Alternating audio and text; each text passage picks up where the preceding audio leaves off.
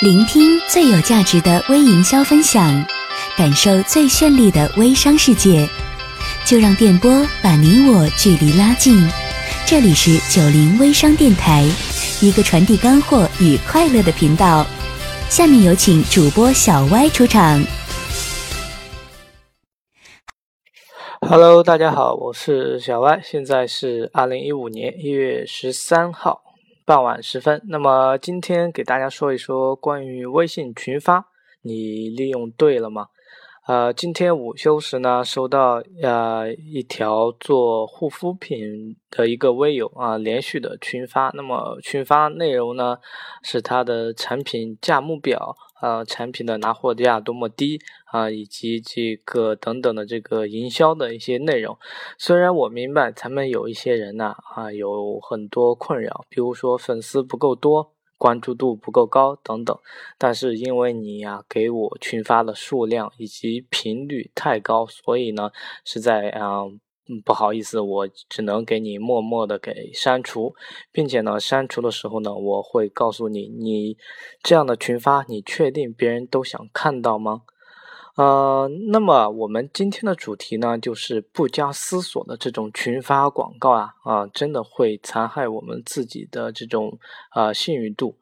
呃，群发呢，顾名思义，大家都懂啊。一条消息呢，发送给很多人，它呢可以运用在我们节假日的问候啊、活动的通告等等这些用途。但是呢，稍不稍不注意呢，会带来这种相反的这种作用。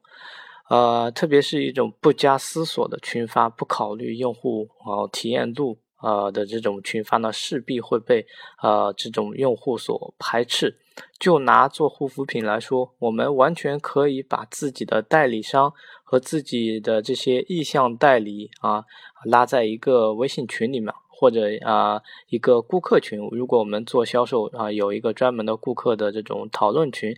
我们可以完全建立一个微信群，这样我们可以更好的管理代理，以及呢啊跟这种。客户、顾客来去沟通交流，在这种群里呢，我们定向的去发布一些关于啊这种产品的价格的一种下调呀，或者产品的这种信息。如果你是顾客的这种群呢，你可以发一些这种产品的活动啊，呃，因为都是你的团队代理，他们可能啊，就是说更容易去接受你去群发的这些啊内容，并且呢，啊，我们如果有一个微信群呢，我们可以在群里面更好的培训这种分销商，以及呢给他们一些啊激励啊，或者做一些互动。那么我们这种不论这种。不分青红皂白的这种群发呢，啊，自己的产品有多么便宜啊，啊，大家觉得这样好吗？其实啊，答案是肯定是不好的。那么第一呢，我可以很肯定的告诉大家，呃，为了一点蝇头小利啊，可能说啊，你家的这个产品哈啊，比别家的这种便宜了多少啊？为了这种蝇头小利跟你做的人啊，那是永远不会长久的，跟你跟不久。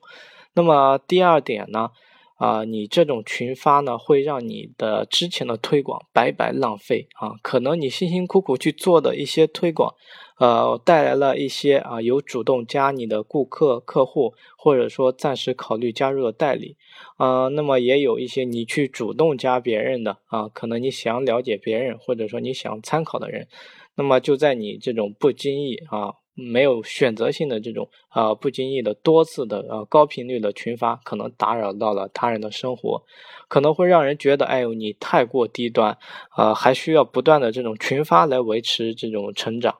那么我之前一直在说，移动互联网呢，它的核心呢是人与人的交流，我们做朋友圈呢是人与人之间的交流，所以说我们需要通过塑造个人的魅力，成为这种朋友圈里的明星。改变怎么样？客户的潜意识，我们要让客户呢，他形成一种习惯啊，习惯什么呢？习惯去啊，去访问你的朋友圈。这样的话呢，我们压根不需要群发一条朋友圈信息就足够了。当客户养成去你朋友圈的一种习惯，那么群发呢，该如何使用呢？首先呢，它可以激活啊多久不联系的这种陌生人。其次呢，可以作为节假日的问候。祝福以及活动使用，那么之前在圣诞节的时候呢，啊元旦节的时候，我给大家分享啊过一条关于节假日啊问候祝福啊，呃要实在啊要实在，我们群发内容或者问候的祝福要实在，要这个真心真意，千万不要是这种千篇一律的这种复制转发，真的会让别人感觉哎呦没劲透了这种祝福。总之群发呢一定要注意节制。活动的群发呢，就需要让客户注意，让客户觉得，哎呦，他赚翻了。节假日的群发呢，就一定要有新意，可以结合这种实质的红包营销来去配合。那么大家可以去翻我之前元旦节出的那一期关于节假日的这种祝福。OK，那么关于今天的这种群发的啊利与弊，就给大家讲到这里。OK。好了，感谢微友们的收听。如果你还在为获取精准粉丝而疑惑，不懂营销技巧，囤了货卖不出去而苦恼，以及为产品价值和朋友圈个人塑造而迷茫，那么请关注小歪微信二幺五八九九七五，七年网络营销经验，两年微商实战经验，为你保驾护航。